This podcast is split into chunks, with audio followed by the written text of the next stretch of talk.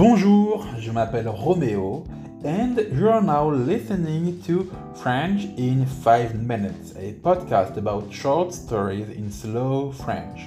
You can access the transcripts of every episode available so far and for free on my website www.frenchin5minutes.com or you can check the link in the description below. French in 5 minutes is also available in premium version with every episode in slow and fast French and a pronunciation training and a vocabulary training. If you want to know more about French in 5 minutes premium, simply type in your browser www.frenchin5minutes.com slash premium or simply check the link in the description down below.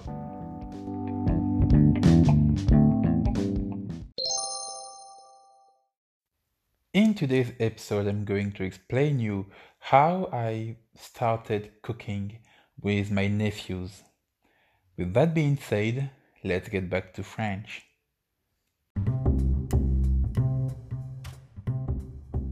Épisode numéro 28. Faire un gâteau avec des enfants. Je suis tonton depuis plus de 5 ans maintenant. En effet, j'ai trois neveux adorables, âgés respectivement de 5, 4 et 3 ans. Ce sont tous des garçons. Je ne suis pas très expérimenté avec les enfants et parfois je peine à leur trouver des activités intéressantes à faire. Mais je me suis récemment mis à faire des gâteaux à la maison et j'ai eu l'idée, en regardant des vidéos sur YouTube, de faire participer mes neveux. Je ne le savais pas auparavant, mais je crois que c'est l'une des meilleures idées que j'ai eues. Les enfants sont parfois plutôt difficiles à gérer, surtout lorsqu'il s'agit de trois gamins survoltés mais j'ai l'impression que le simple fait de faire un gâteau avec eux suffit à les apaiser.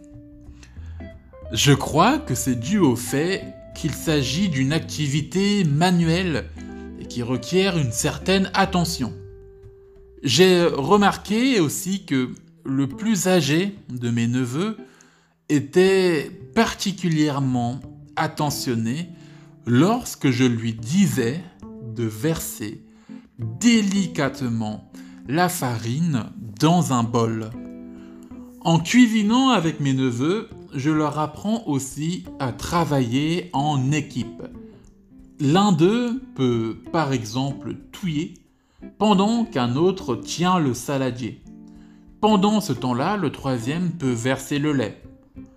Au final, je pense que je ferai cette activité avec eux plus souvent.